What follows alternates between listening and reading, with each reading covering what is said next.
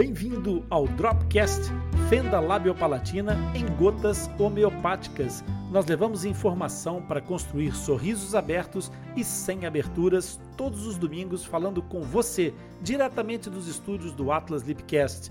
Vem comigo, eu sou Rony Furfuro, médico dentista e coordenador da equipe multidisciplinar de tratamento de fenda labiopalatina do Atlas Lipcast. Aqui no Dropcast eu vou responder, vou explicar e comentar um fato, uma dúvida sobre fenda labiopalatina, aquelas dúvidas que aparecem mais frequentemente e que se transformam numa pedra no seu sapato. Então, se você quiser que o tio Ronda responda a sua dúvida, pode enviar um e-mail para o nosso back office atlaslipcast@atlaslipcast.com, que o Zaqueu estará aqui para te representar, você que é mãe, você que é pai de fissurado ou você mesmo que é fissurado, você tem aqui o Zaqueu para te representar e trazer as suas perguntas para que o tio Rony responda. Mas se você quiser participar diretamente, também pode entrar diretamente na nossa live. Agora, se liga no que o Zaqueu tem para te dizer. Olá, meu nome é Zaqueu Fonseca, sou fissurado e reabilitado e vou trazer as perguntas que você nos envia para o. Rony responder e explicar. O Atlas Lipcast é o único podcast totalmente dedicado às anomalias congênitas da face, especialmente a fenda lábio-palatina. Agora, se é a tua primeira vez aqui e se gostares do nosso conteúdo, não te esqueças de subscrever o nosso podcast e ativar as notificações e isso é muito importante para nós. Para você não custa nada, basta clicar aí num botãozinho e dizer que gostou ou fazer o seu comentário. E isso vai fazer com que os motores de busca percebam a relevância desse assunto e daquilo que nós produzimos para você. E então, vamos ao que interessa. Então, Zaqueu, o que é que interessa? Qual é o tema de hoje? Boa noite, falando. Boa noite a todos. Hoje nós temos uma pergunta de mãe, uma paciente e ela faz a seguinte pergunta. Boa noite, meu nome é Ana Nunes. A minha filha realizou a cirurgia do palato há uma semana. Todavia, esqueci de perguntar para a médica que realizou a sua cirurgia se pode tentar dar auxílio se a minha filha já pode tentar se alimentar ou não. Tenho medo de tentar concretizar e algo errado. Então, Zaqueu, essa questão da palatoplastia é sempre uma questão muito importante e bastante delicada. A gente tem que lembrar que o palato, o céu da boca, tem uma, uma mucosa, um tecido que não, não tem quase elasticidade nenhuma. Então, essa cirurgia da palatoplastia é uma cirurgia que implica alguns cuidados adicionais, diferente da queloplastia, que é a cirurgia do lábio.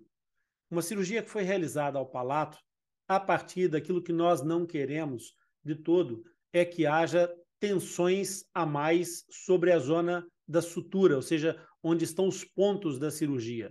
E a, a, a amamentação, ela não é recomendado, como não é recomendável também o uso da, da, da chuca, do biberão, da mamadeira, nem de chupeta, nem de, de, de nenhuma outra forma de sucção, porque vai gerar tensões no palato que não são bem-vindas. A recomendação nessa altura é que a, a, as mães preparem os filhos antes da palatoplastia, ensinando a criança a se alimentar ou por uma colherinha ou por uma canequinha, mas que com alguma coisa que não obrigue a criança a fazer sucção. Porque no pós-operatório da palatoplastia, é, a necessidade de não submeter a costura, a sutura, é, em tensões é muito grande para evitar uma coisa que já de si é bastante frequente, é, indesejável, mas infelizmente com alguma regularidade acontece, que é o surgimento de fístulas e o que, é que são fístulas? Fístulas são zonas daquela união dos dois, dos dois lados do palato que depois voltam como que a rasgar um pouquinho, a abrir um pouquinho. Rasgar não é bem o termo, porque rasgar as pessoas imaginam logo sangue e não sei o quê. Não, o que acontece é que depois de cicatrizado, começa a abrir um buraquinho e esse buraquinho pode ficar desse tamanho pequenino ou aumentar um pouco com o passar do tempo. Nenhuma dessas situações tem necessariamente que ser grave. Pode não ser necessário, inclusive, uma reintervenção pronta, uma reintervenção rápida sobre essa, esse aparecimento da fístula. É, a, o que é importante, de fato, é tentarmos é, oferecer todas as condições para que esse bebê não desenvolva o aparecimento da fístula. E uma das formas de ajudar é exatamente evitando movimentos de sucção. Então a resposta é não, não deve dar o peito, uh, especialmente com uma semana depois da, da, da cirurgia do palato. Depois, a partir do momento em que os tecidos estiverem perfeitamente integrados e cicatrizados, aí sim é a altura de voltar a, a tentar estimular o, o, a pega no peito, a fazer os exercícios de amamentação que são benéficos do ponto de vista oromotor, e tudo isso depois vai trazer benefícios para essa criança. Mas no pós-operatório imediato, e sensivelmente, pelo menos durante três semanas, é conveniente que esses tecidos estejam o mais protegidos possível de qualquer tipo de ou qualquer forma de tensão. Por isso, evitar o, peito materno, especialmente apenas com uma semana de, de, de operado. Okay? Isso é diferente no caso da queiloplastia. Muitas vezes a criança sai do bloco e com a queiloplastia, com a cirurgia do lábio, a criança sai do bloco e vai para o peito da mãe amamentar. É uma, uma, é uma outra intervenção com tecidos complacentes, ou seja, com tecidos que são elásticos, é completamente diferente.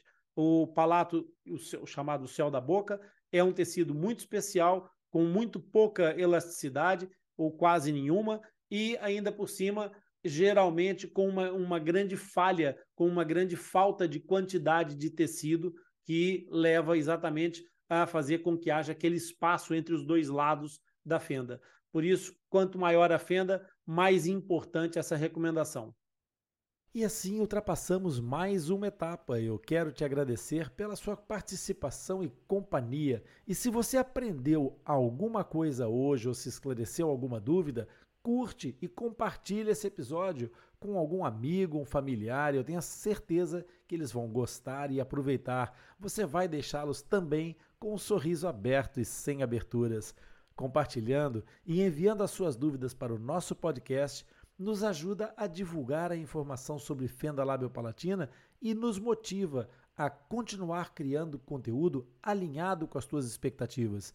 Não se esqueça que todos os episódios do Dropcast ficam disponíveis no replay do Atlas Lipcast por uma semana e depois vão para o Atlas Lipcast, o nosso podcast disponível em todos os agregadores de podcast. Assim, você poderá acessar e ouvir sempre que quiser. Os links dos nossos canais estão disponíveis na descrição desse episódio. Até o próximo encontro.